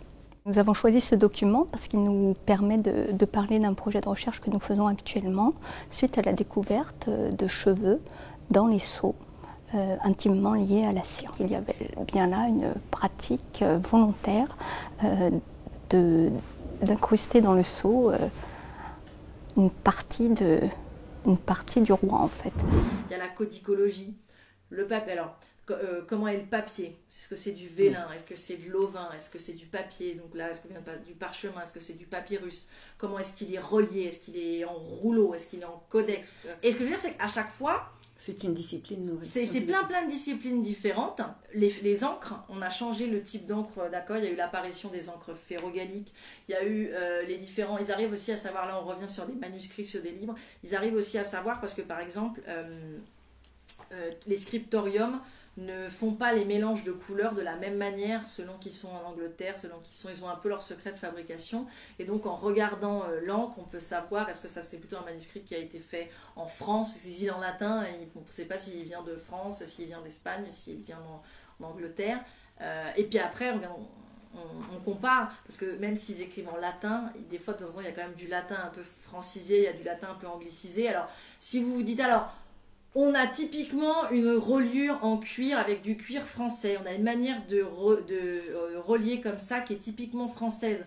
On a une encre qui correspond totalement euh, au scriptorium euh, de l'abbaye de Saint-Denis à Paris. Et en plus, dans l'écriture, on a la francisation du latin. Ça fait quand même un gros saut de présomption que c'est un document français. par exemple, d'accord, mais, ah, mais tu l'as pas prouvé scientifiquement, t'es pas sûr. Non, Ben non, mais- on approche de la vérité. On, on la recherche en tout cas. Voilà, exactement. Et alors surtout, ce qui est marrant, c'est que euh, au bout d'un moment, les écritures changent au fur et à mesure du temps, de même que les techniques. Alors au bout d'un moment, quand tu as un document, il n'est pas daté, par exemple, et Mm. que moi, je commence un peu à, à- à reconnaître, je te dis, oula, ça, c'est une écriture typiquement 13e siècle. D'accord? On pourra là vous en montrer des différentes. D'accord? On a la Caroline, la gothique. euh, voilà, sachant que les écrits des moines et des clercs n'est pas du tout le même que euh, les écrits du Parlement de Paris, enfin de, de la chancellerie. D'accord? On l'écrit euh, laïque et l'écrit. euh, Religieux, ils n'écrivent pas pareil. Ils écrivent pas pareil, même. Euh, Tu me reconnais d'un premier coup d'œil si c'est Ah oui. un juriste ou si c'est un moine. Pas tout de suite. Ah, Tout intéressant ça. Ouais, tout de suite. Mais c'est une euh, menteuse, elle. Elle falsifie l'histoire. Et encore, moi, euh, j'ai euh, va demander à un chartiste qui a euh, 50 ans de carrière, ils s'amusent à ça, on leur montre des trucs et ils font Oh, nord de l'Italie, 1340. Et on regarde de, de combien ils se, Et sont, paf se sont- ils se sont trompés. Euh, ouais, donc on a ces écritures. Donc si quelqu'un dit bah tiens c'est une écriture typiquement 13e et puis que là la dame elle te dit cette reliure là c'est typiquement 13e. Avant on faisait pas comme ça, après on fera plus comme ça. Ah là on utilise une encre euh, qui va n'apparaître qu'au 14e siècle. Donc c'est avant 14e siècle parce que cette encre là elle n'est pas utilisée avant. Ça commence à faire pareil pour dater de documents qui ne sont pas datés un faisceau de présomption très important. C'est-à-dire que tous ces gens là se trompent ou mentent. Ouais. D'accord? Donc ça fait des générations depuis Mabillon. et- Alors raconte-nous qui est Mabillon. celui qui a créé l'école des chartes pour trouver les faux. D'accord? Parce que ça veut parce qu'il y a bien des centaines et des centaines de faux dans le documentaire, l'écrit documentaire médiéval. Pourquoi? Parce que ce sont des gens qui font des faux armoriaux pour, armoriaux pour dire qu'ils ont des ancêtres euh, nobles. Et évidemment, des abbayes, c'est possible, ou des documents euh, de seigneurie, c'est possible, qui font des fausses reconnaissances de dettes. C'est comme aujourd'hui, hein, comme les gens qui trichent à la sécu, comme les gens qui Exactement. on a des faux, euh, on a plein plein de faux sur des documents qui ont une valeur euh, intrinsèque, c'est-à-dire euh, une fausse donation du pape qui nous dit que si que là, euh, comme euh, Une au- fausse exemption d'impôt, un truc comme ça. Surtout comme euh, au Moyen Âge, le droit il est coutumier. Si on arrive à trouver une charte très ancienne qui dit oui mais regardez il est écrit qu'en 1182, eh ben, on, sait nous qu'on avait les banalités sur le moulin, alors du coup, on va dire, bon, bah, à partir de maintenant, vous allez nous donner les banalités sur le moulin, d'accord? Enfin, c'est un impôt, la, la banalité. Donc, euh, voilà, on, est, on a bien des faux, et l'école des chartes a été formée au départ pour trouver... Dis-nous en quelle année c'est l'école des chartes. Euh, bah, c'est quand on remettra, on l'incrustera. Le souci, le souci dans l'histoire de traquer les faux est, permanent. Et, Ce que je veux dire, c'est que depuis Mabillon, les centaines, voire les milliers de chartistes qui ont travaillé là-dessus sont tous ou des menteurs ou des incapables. Il faudrait le démontrer, ça quand même. Voilà. C'est quand même un peu fort de café.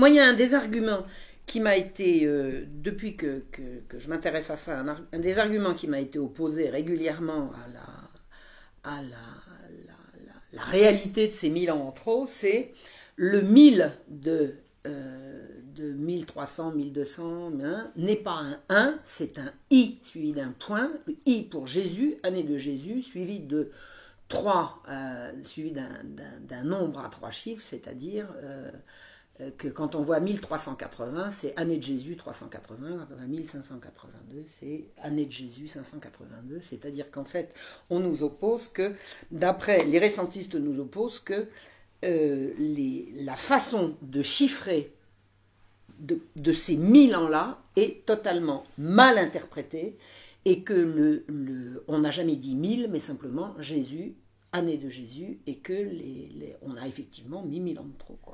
Une autre façon de raccourcir le nom de Jésus-Christ, c'est la lettre I, la première lettre du nom Isus. Il apparaît alors que la date qui aujourd'hui est interprétée comme l'an 1300, à l'origine pouvait signifier I300, soit l'an 300 à partir de Jésus ou l'an 300 de notre ère. Alors sur, sur, des, sur, des, sur des écrits, et on pourra en montrer euh, là. Il y a plusieurs manières de, marcher, de fonctionner où ils écrivent 1000 en toutes lettres. Donc il y a M-I-L en l'occurrence. M-I-L et très souvent le, le M, il faut savoir le M et le N dans le Moyen-Âge, ça plonge comme ça.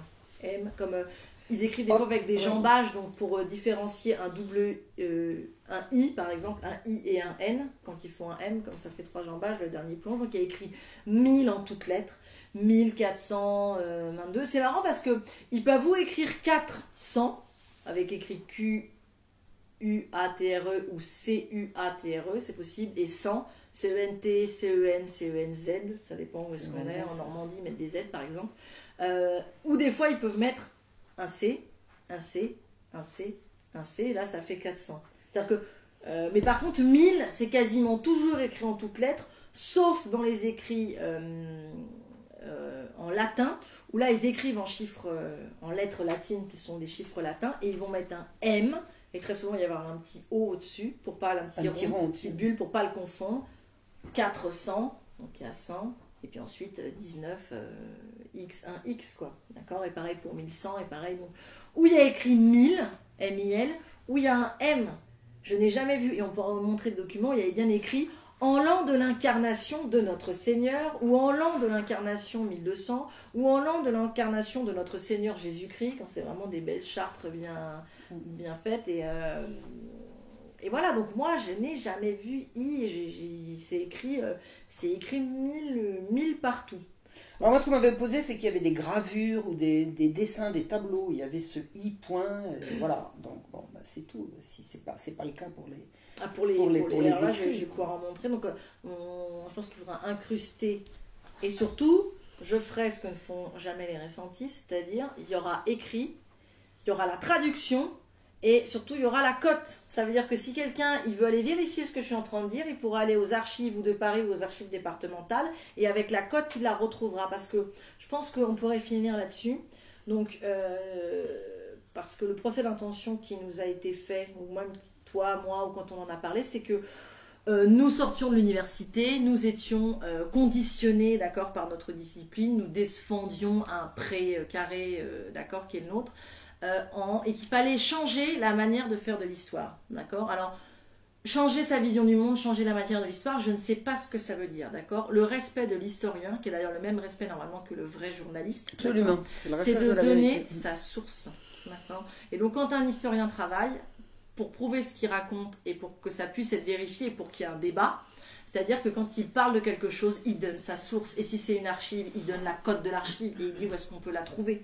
D'accord Il y a des archives qui sont en ligne, il y a des archives qu'il faut aller voir. Et quand il parle d'un livre, il donne la page. D'accord Parce que euh, la caractéristique quand même des, des récentistes, c'est qu'en plus d'être assez brouillon, assez confus, certains disent 1000 ans, certains disent 500, certains disent 300, ils sont incapables de. On comprend pas bien. Enfin, ils détruisent ça, ils détruisent. Ils disent ça, c'est pas vrai, ça, c'est pas vrai, mais on sait pas.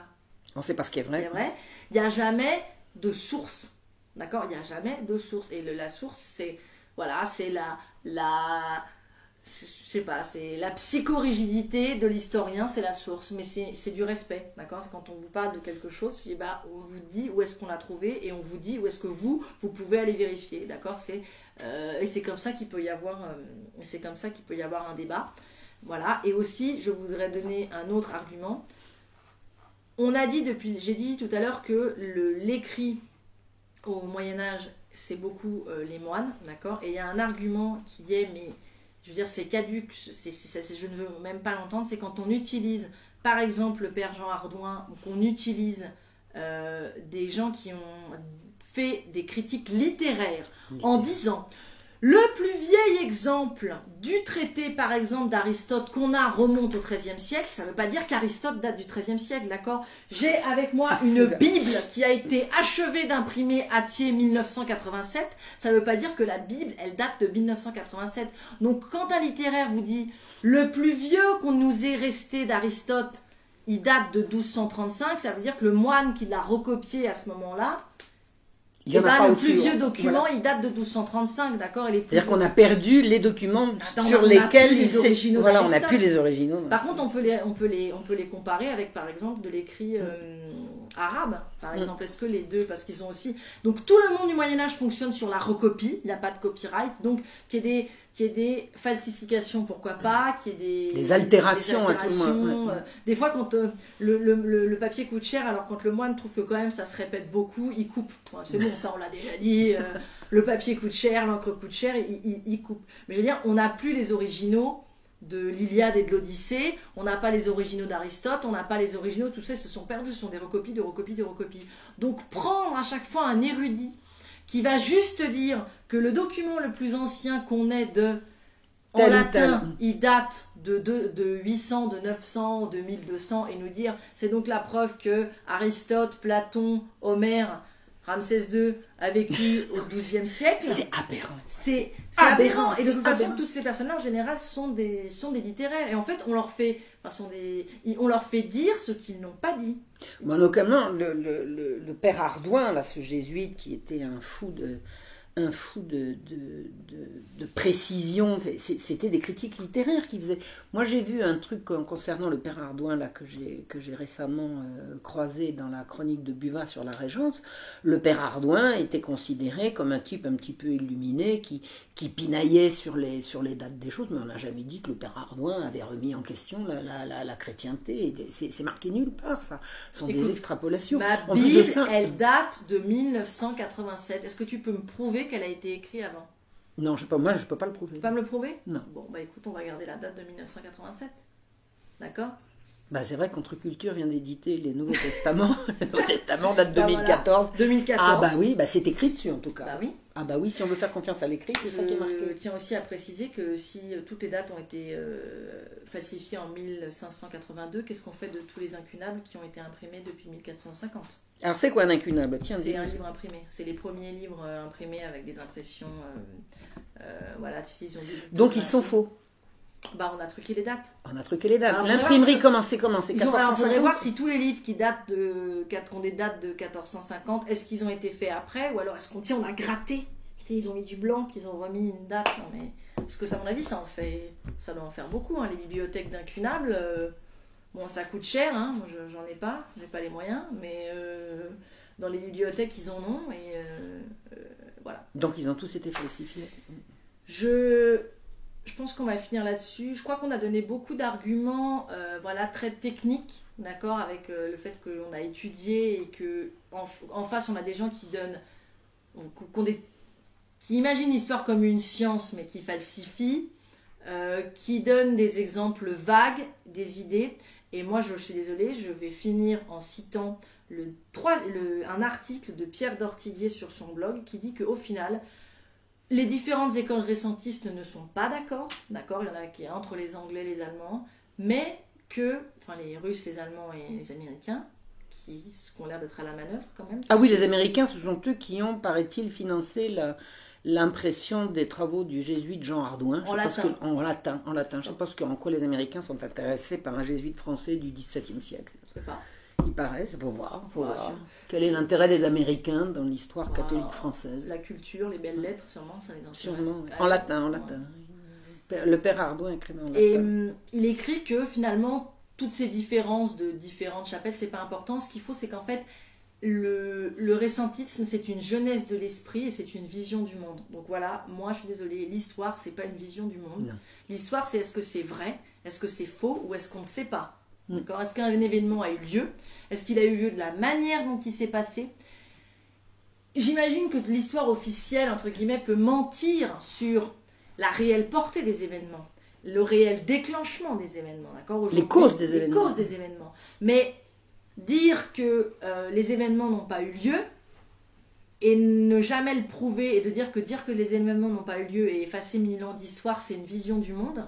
D'accord C'est une philosophie, c'est une manière de penser, c'est une manière d'appréhender le monde, débarrassé comme ça de son carcan euh, euh, qui vous a été mis euh, dans la tête depuis que vous êtes tout petit parce que vous avez été formaté, je comprends pas. D'accord Dans l'histoire, il y a quand même la recherche de la vérité. D'accord Et un événement s'est passé, il s'est pas passé, cette chose-là est arrivée, n'est pas arrivée, ou alors on ne sait pas. D'accord Mais donc, je, je, je, comprends pas bien. Enfin, moi, je, je, défends rien du tout, à part le fait que. Euh, si, moi, je défends l'honnêteté du, l'honnêteté du chercheur, l'honnêteté du travailleur. Euh, un historien, c'est un travailleur comme un autre, et on n'a pas le droit de jeter à la poubelle comme ça le, le fruit de ses efforts, parce qu'il a qu'à se remettre en cause. Moi, si quelqu'un vient me dire que le, le mécano euh, qui prétend qu'on fait marcher un moteur avec du carburant et qui peut pas me prouver que ça marche pas avec de la guimauve, euh, qui vais-je prendre au sérieux le, mécano qui connaît son métier et qui met du carburant ou le crétin qui passe à côté en disant prouve-moi que tu n'as pas besoin de guimauve Sachant que, puisque ces gens-là se réfèrent être de grands scientifiques, je vous rappelle quand même que la règle est que quand quelque chose est établi et qu'on veut prouver qu'elle est fausse, il faut que ce soit la personne qui veut remettre les choses en question qui apporte la preuve de ce qu'il raconte, d'accord mm. Parce que maintenant, nous, euh, moi je me fais quasiment attaquer sur Facebook en me disant mais il faut que tu donnes la preuve, il faut que tu donnes la preuve. Ah non, je suis désolée. C'est à vous d'apporter la preuve, d'accord? C'est vous qui, veulent, qui voulez remettre en question ce qui est établi. Il faut que vous en apportiez la preuve avec des choses sourcées et avec autre chose qu'il faut se mettre dans un état d'esprit récentiste. Je sais pas, il faut prendre de la drogue ou quoi Je sais pas ce que c'est un état d'esprit récentiste. Mm. Je comprends pas. C'est vrai ou c'est pas vrai C'est faux ou c'est c'est pas de la philosophie l'histoire. L'histoire c'est pas de la philosophie. C'est pas de la philosophie. Voilà. En plus, bon, il y a, quelque chose, les temps sont à la remise en question systématique. Moi, il n'y a, rien, il ne se passe pas une semaine sans qu'on arrive à remettre en question une vérité qui était considérée comme admise et qu'il faut remettre en question. Mais on remet en question l'interprétation des faits, on ne met pas les faits en question. Je veux dire, la chasse aux sorcières, on la remet en question, mais on ne met pas en question l'existence de la chasse aux sorcières. On remet en question les tenants, les aboutissants de la chasse aux sorcières. On remet en question le, non pas le, tribunal d'inquisition, mais, mais ce qu'on en a dit à certaines périodes. Je veux dire, les sources existent j'ai l'impression que la plupart des mensonges historiques, bon, on a quand même quelques grands menteurs en chef. Hein. On a Voltaire qui a menti comme un arracheur de dents, on a Michelet qui a menti comme un arracheur de dents. Mais honnêtement, il n'y a pas un historien sérieux qui va prendre Voltaire au sérieux comme historien, et il n'y a pas un historien qui prend Michelet au sérieux comme historien. Michelet, il est promu par des gens qui ne sont pas historiens. Je veux dire, c'est dans les rues de Dijon qu'on voit Michelet, grand historien. C'est pas dans un livre d'histoire. Lisez ce que les historiens racontent de Michelet, vous comprendrez que le mensonge ne réussit à passer que dans la mesure où précisément il n'est pas relayé par des historiens. Michelet, qui était pourtant un archiviste, c'est son métier, il était archiviste, il ne s'est jamais reporté au texte. Ce qu'il faut faire, vous le savez bien, enfin, quand on est devant une histoire n'importe laquelle, il faut prendre les sources, les documents. puis examiner ces documents de près. Michelet ne l'a pas fait. Il a travaillé sur les gens qui avaient travaillé avant lui. Travail de seconde main, qui est toujours désastreux pour un historien. Ce ne sont pas les historiens qui relayent les mensonges, ce sont ceux qui se servent de faux historiens pour relayer des mensonges. J'ai l'impression que le grand vecteur de mensonges en matière historique, c'est la télévision, c'est l'audiovisuel, c'est l'image. J'ai l'impression, moi je regarde, j'ai revu, grâce à Internet récemment des téléfilms en noir et blanc racontant l'histoire des Qatars, racontant l'histoire de Calas. C'est mensonge, mensonge, mensonge. Et on a imprimé dans notre tête une certaine vision du passé et on dit c'est l'histoire officielle. Mais oui, mais c'est pas l'histoire des historiens c'est l'histoire des médias, c'est l'histoire de la doxa, c'est l'histoire de l'ambiance, de la, de la, c'est la doxa, c'est-à-dire c'est l'idéologie. En licence 2, c'est-à-dire en deuxième année d'histoire, hein, quand vous en êtes encore à bachoter, essaye de, de rendre un devoir à la faculté en mettant Michelet dans tes sources. Oh ben moi je me suis fait jeter, moi je me suis fait jeter, je suis arrivé un jour aux archives en demandant un truc, en prenant, euh, je, le raconte hein, dans une de mes vidéos, un jour je, suis arrivé aux archives, j'arrivais pas à comprendre pourquoi je voyais ça dans les archives alors que Michelet disait le contraire, je me suis renseigné auprès d'une archiviste, elle m'a claqué le téléphone au nez, parce que quand on est sérieux on cite pas Michelet. Donc Michelet est un grand menteur, Michelet est présenté comme un historien, mais pas par les historiens, qu'on se le dise une bonne fois. Michelet est un menteur, c'est un rêveur, c'est un franc-maçon, c'était un anticatholique complètement délirant, il a fallu absolument qu'il remette l'histoire à sa sauce et on prétend qu'il était historien. Mais ce n'est pas les historiens qui prétendent que Michelet était historien. Lisez n'importe quelle critique de Michelet par n'importe quel historien, vous verrez, on se tient les côtes, c'est même rigolo. C'est même rigolo. Donc, qui nous a raconté toutes ces fausses histoires sur l'histoire? Ben, C'est les médias. En gros, c'est les médias. À ma génération, c'est la télévision. Moi, j'ai eu la télévision étant petite. Mes parents ont acheté un téléviseur assez rapidement. On avait la petite télévision dans les blanc. On faisait comme des centaines de milliers de Français à l'époque. On regardait les émissions historiques et on gobait. On gobait Voltaire, défenseur de la veuve et de l'orphelin. On gobait la vilaine église qui brûlait les pauvres sorcières, etc. On a gobé tout ça. Mais c'est pas l'histoire. C'est pas les historiens qui nous ont fait gober ça. Ce sont les tenants de cette... Même encore récemment, moi je racontais le téléfilm sur cartouche, comment on a pu... Alors ça ne concerne pas le Moyen. Hein. Je lui ai imposé, je lui ai imposé à, de, regarder intégralement un téléfilm sur cartouche avec la véritable histoire de cartouche à côté. Mais vous ne pouvez pas vous imaginer, il y a 15 contre-vérités à la minute. Mais ce pas des historiens qui racontent ça. N'importe quel historien qui s'est penché sur l'histoire de cartouche, il va dire la même chose. Il va peut-être rajouter un truc que celui qui était qui est, passé le premier n'a pas vu, mais il va pas dire cartouche n'a pas existé, c'était pas à cette époque-là, et puis à cette époque-là on faisait ci, on faisait ça, comme on raconte dans les téléfilms. On a l'impression, j'ai vraiment l'impression que les téléfilms et les films également moi, je me souviens, étant petite, euh, euh, on avait le, cinéma du, jeudi après-midi et du dimanche après-midi. Toutes les familles se précipitaient pour voir ça. C'était des grands films de KPDP. C'était l'histoire revue et corrigée par la Doxa. T'as le jeu vidéo maintenant, puisque dans ah, ça, je connais pas. Assassin's Creed, il y a des Templiers musulmans. des Templiers musulmans, tout à fait. Il y a une mission avec des Templiers musulmans. Puis là, ils ont, on en refait un à la source de la Révolution française. Il paraît que ça vaut son pesant de son pesant de cacahuètes. Je pense qu'on peut finir en disant que euh, l'argument du fait que quand quelque chose se répète dans l'histoire, ça ne veut pas dire qu'il a été recopié. Sinon, ça veut dire que entre la France et l'Allemagne, il n'y a eu qu'une seule guerre, celle de 70, et en fait, la première et la deuxième sont des recopies. C'est quand même bizarre, ces histoires d'Allemagne et de France qui partent dans une guerre européenne C'est troublant. C'est troublant autour de l'Alsace-Lorraine. Les événements se répètent, ça veut dire qu'ils n'ont eu lieu qu'une seule fois. D'accord? Ça, c'est quand même un argument qui euh, peut être compris euh, que c'est pas valable. Et maintenant, voilà. Euh, discuter avec les récentistes avec moi, je veux bien... dose d'aspirine. Ouais. alors moi je veux bien, mais d'abord, mais sur, sur des trucs précis. D'abord, je comprends pas grand chose. Moi, je peux pas répondre. Je suis désolée parce que si on parle de trucs du Moyen Âge, je pourrais pas répondre. Toi, tu peux éventuellement. Moi, on voudrait poser quelques questions aux récentistes. Précises. Précises, mais très très précises. Quand a vécu Jeanne d'Arc? Quand a vécu Jeanne d'Arc par rapport à aujourd'hui Il y a combien de temps? Est-ce qu'elle a d'abord existé? Quand a-t-elle vécu? Et si elle a vécu à une autre période quand, si elle est morte à une autre période qu'en 1432, qui a falsifié les pièces de son procès? Voilà. Ça, ça fait déjà une question. Mmh. Quand a été construit Notre-Dame de Paris? Quand a été construit Notre-Dame de Paris ouais. Prenons. quand a été construit Notre-Dame de Paris? Euh, la, la, basilique de Vézelay, date de quand? On peut savoir. Voilà, trois questions.